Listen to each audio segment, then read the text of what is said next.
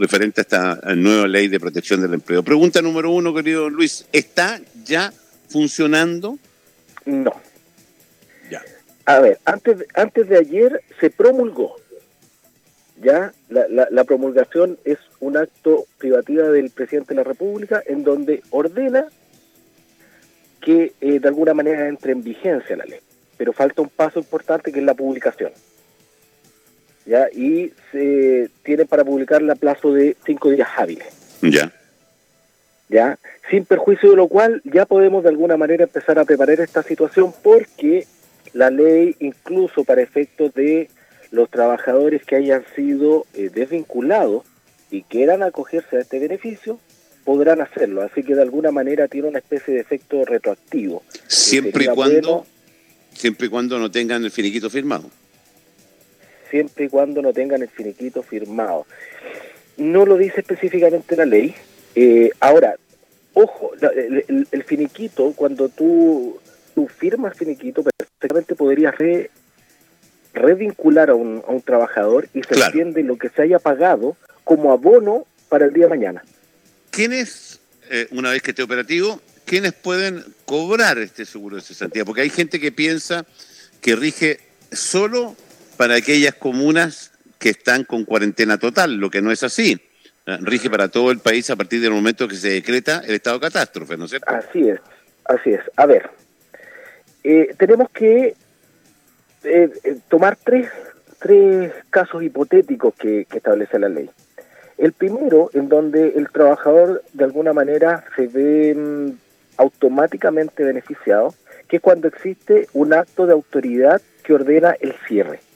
Por ejemplo, si tú haces memoria hace unos días atrás, antes de, que se decretara la cuarentena, ya se había ordenado el cierre de ciertos lugares. ¿Qué es el, por ejemplo, los por ejemplo, que es como estamos nosotros acá en, la región de Coquimbo, a diferencia de usted en Santiago. Por ejemplo, entonces nosotros estamos con ese cierre, con el cierre obligatorio de los lugares de diversión que concentran gente, llámese restaurantes, bares, pub, cine, ah. eh, y discoteca y demás. Así es. Entonces, en ese caso, no obstante no estar en cuarentena, se cumple con el requisito del artículo 1 de la ley que habla de un cierre por acto de autoridad. Y esto es importante, el cierre tiene que ser por acto de autoridad. Si es voluntario, no nos encontramos en el supuesto del primer artículo. ¿Ya? Entonces, no obstante no estar en cuarentena, si se me ordena el cierre, puedo acogerme a, al cobro del seguro de cesantía, que lo vamos a conversar un poquito más en un ratito. Acá, el caso contrario, por ejemplo, en la comuna donde vivo yo, Ñuñoa, estamos en cuarentena. Mm. Pero como tú sabes, hay ciertos locales, ciertos tipos de servicios que siguen funcionando igual, porque son considerados esenciales.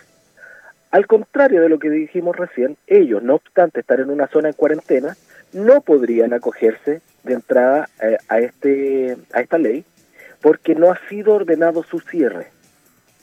A ver, espérate. Si yo, que es el caso, voy a volver a, a tierras nuestras, si yo quiero cerrar porque el negocio no va para más, no tengo venta, no tengo flujos, no tengo nada, eh, yo, la ley hoy en día, estando funcionando esa ley, porque hoy, mientras no esté, rige la actual, pero estando funcionando, eh, yo no puedo despedir por fuerza mayor. ¿Y yo no me podría acoger a mis trabajadores a cobrar el seguro de cesantía? Sí y no. De entrada no, no te puedes acoger a la condición o al, al primer supuesto que es el, el cierre por acto de, autoridad, porque fue una decisión propia. Pero viene una segunda opción, que establece la ley que aquellos empleadores que se hayan visto seriamente afectados podrán pactar de forma individual o de manera colectiva con sus trabajadores una suspensión de la relación laboral para efectos de esta ley. Ya, perfecto. Ahí Pero ahí está la gran diferencia, que en este supuesto, cuando no hay una orden de autoridad que ordene el cierre, debe haber un pacto. Sí, tiene que ser como un acuerdo. De los trabajadores, exactamente. O mm. a través del sindicato de manera colectiva.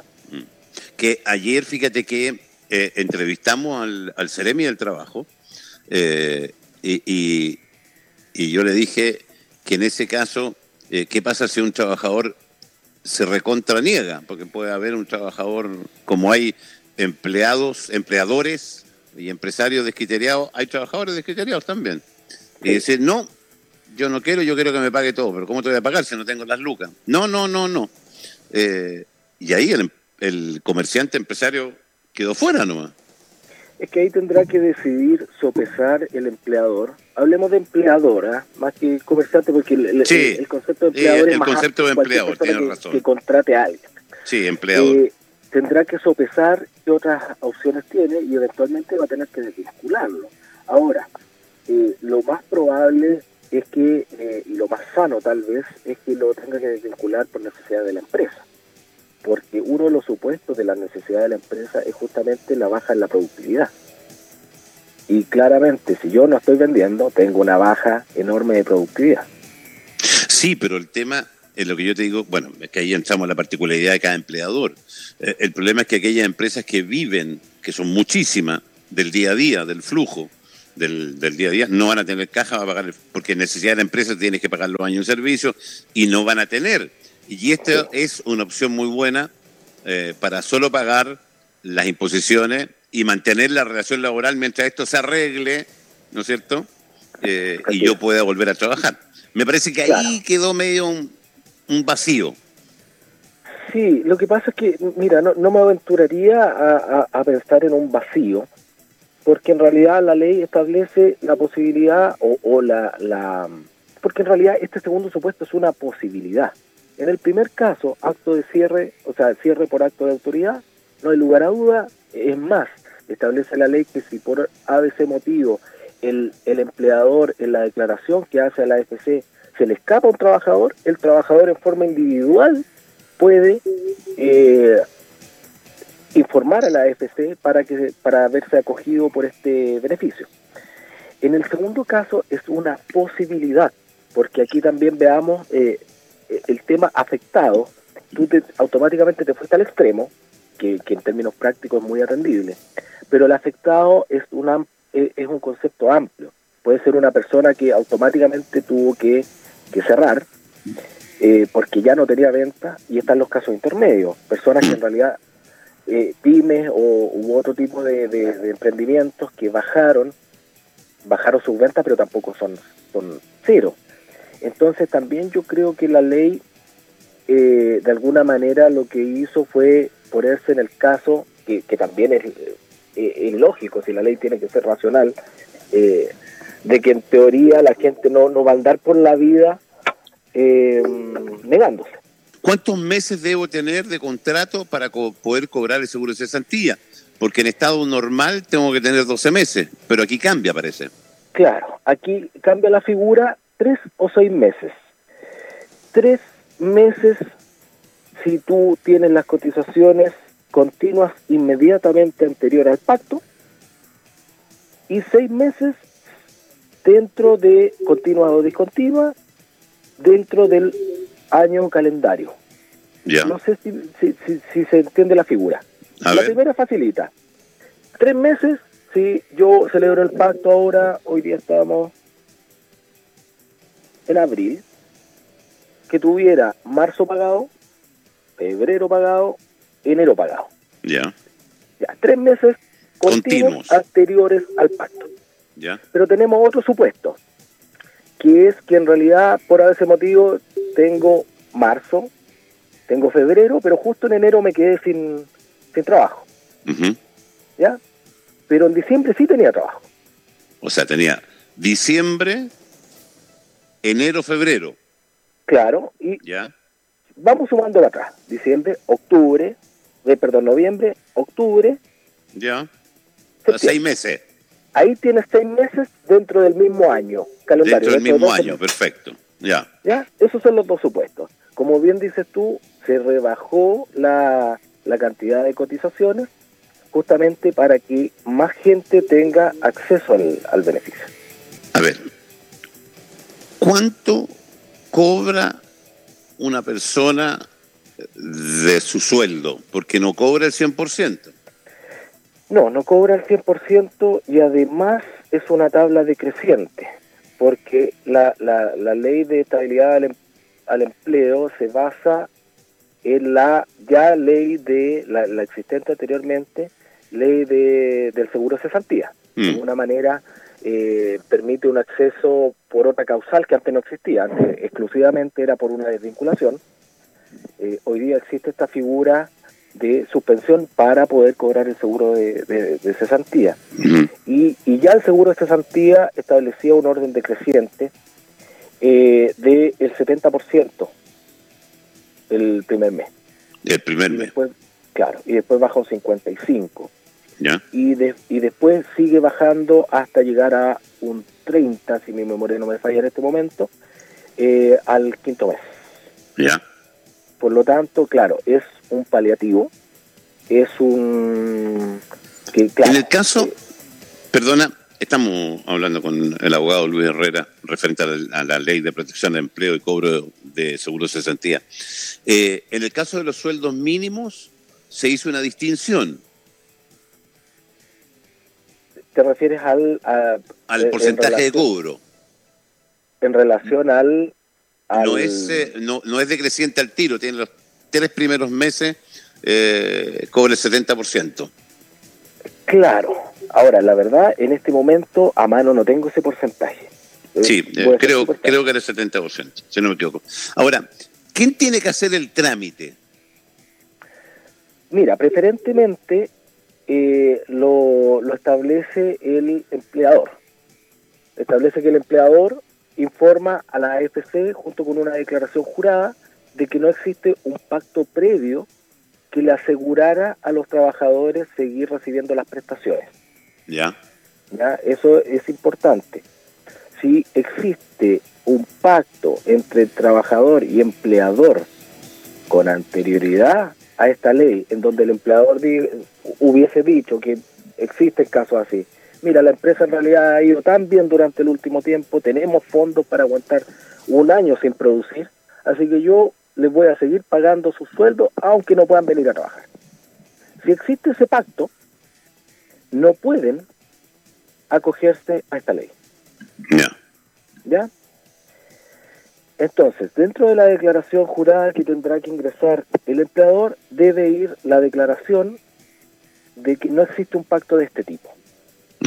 ¿Ya? Entonces el empleador ingresa a sus trabajadores, pero establece la ley que si por ese motivo, por descuido, por porque se le traspapeló, por, por el motivo que sea, un trabajador no hubiese sido incluido, el trabajador puede hacer directamente la solicitud. La ley establece que con preferencia de manera electrónica. Electrónica, sí. Haciendo también la misma declaración que acabamos de comentar, que no existe un pacto anterior que le hubiese asegurado seguir recibiendo las prestaciones. Otro, otro concepto que, que te quería comentar y que me llamó mucho la atención, que fue una indicación de último minuto, Platch, porque nosotros esto ya lo habíamos comentado un poquito la, hace unos días atrás, antes de que se promulgara, y es que una indicación de último minuto bajó las cotizaciones previsionales que debe seguir pagando el empleador a un 50%.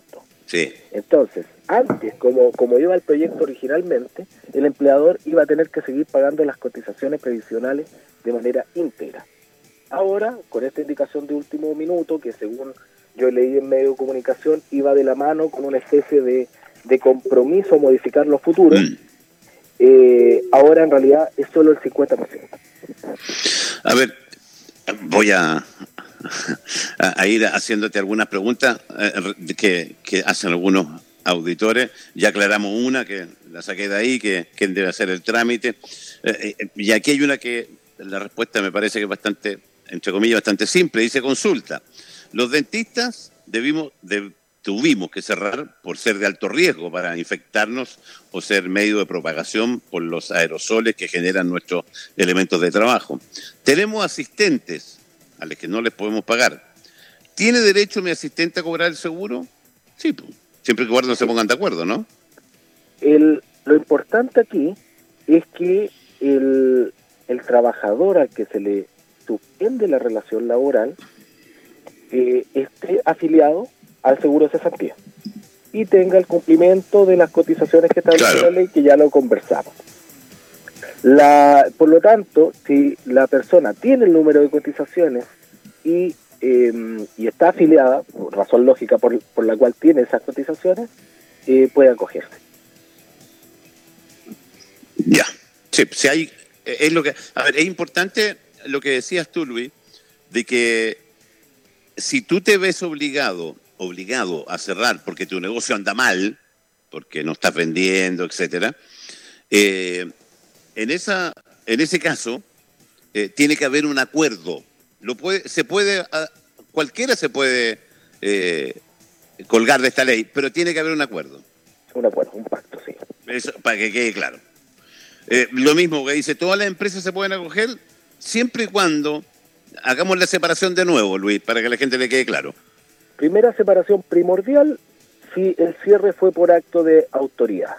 Ahí, sin lugar a dudas, sin pedirle permiso a nadie, me puedo acoger. Primeramente es el empleador. Perdona, en ese caso no necesito la venia del trabajador. No, ni el trabajador necesita la venia de su empleador. No se necesita pacto. Perfecto. ¿Ya? Y la ley establece que primeramente hará la solicitud el empleador y en caso de que se le hubiese quedado fuera algún trabajador, el trabajador de manera directa, de manera electrónica preferentemente. Ok.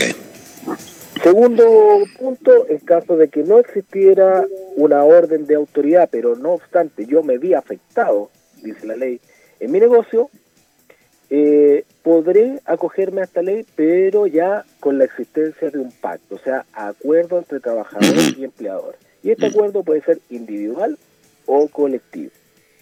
Y tercer supuesto, que no lo habíamos alcanzado a conversar, que es una situación intermedia de las anteriores, que también en caso de que me viera afectado, y aquí de alguna manera se demuestra lo que habíamos conversado, que no necesariamente tiene que ser el cierre, podría ser una reducción en mi producción.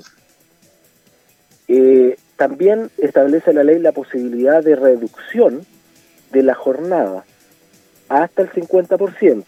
Mm. En lo que se haya reducido, podrá el empleador acogerse al seguro de cesantía. En lo que siga ejerciendo el trabajo eh, efectivamente en, en, la, mm, en una jornada de trabajo, tendrá que seguir pagando el empleador.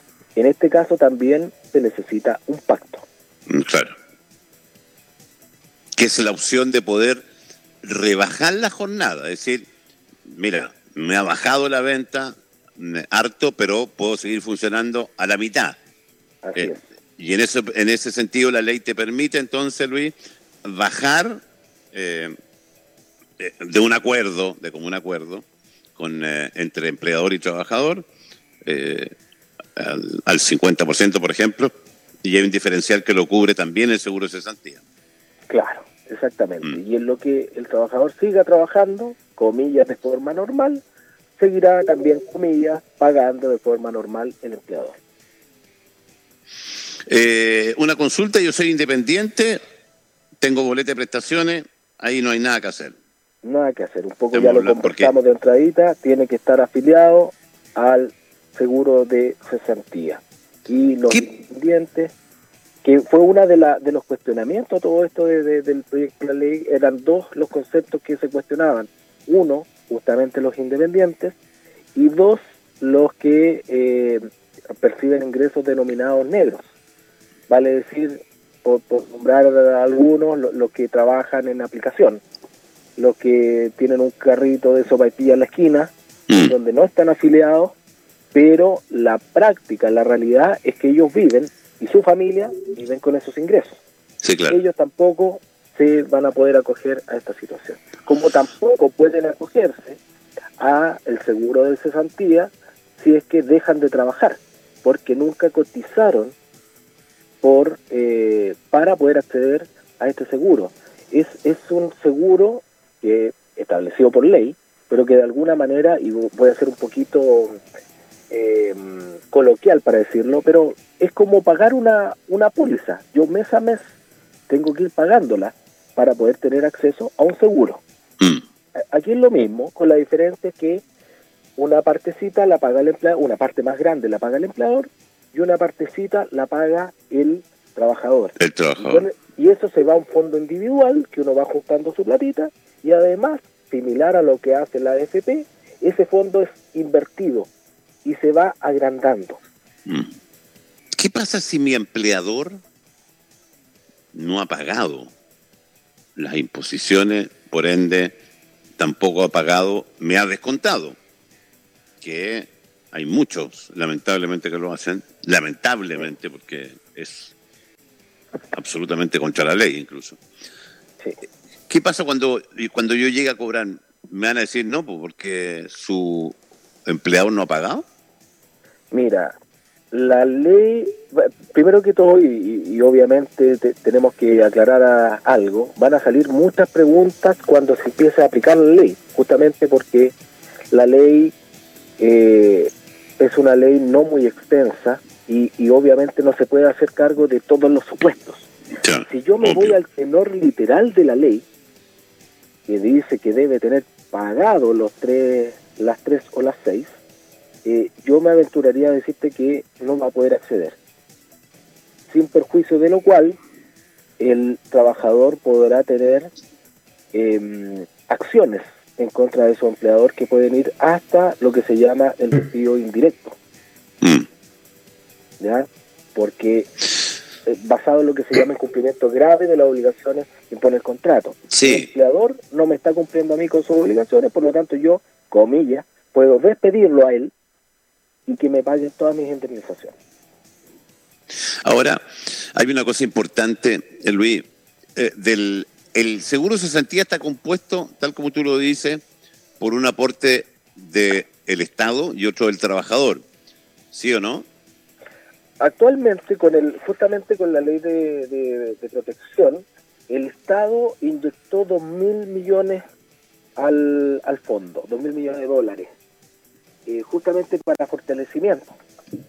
Pero en principio, antes de, la entrada de esta ley, es era una es un fondo tripartito tripartito que se compone de los aportes del empleador los aportes del trabajador más las inversiones y hoy día sumamos un cuarto ingreso por esta vez que es esta inyección que, realiza el gobierno sabiendo que eh, de alguna manera este pozo grande que tenemos pero sigue siendo un pozo le vamos a sacar mucha agua entonces para evitar que se nos seque metieron mucha más agua eh, me encantaría poder hacer otra pregunta, pero ya nos pilla el horario también, de Luis Herrera, de abogado laboral de Trabajo Legal, ¿se llama? Trabajolegal.cl, sí. www.trabajolegal.cl. Eh, una vez más, eternamente agradecido.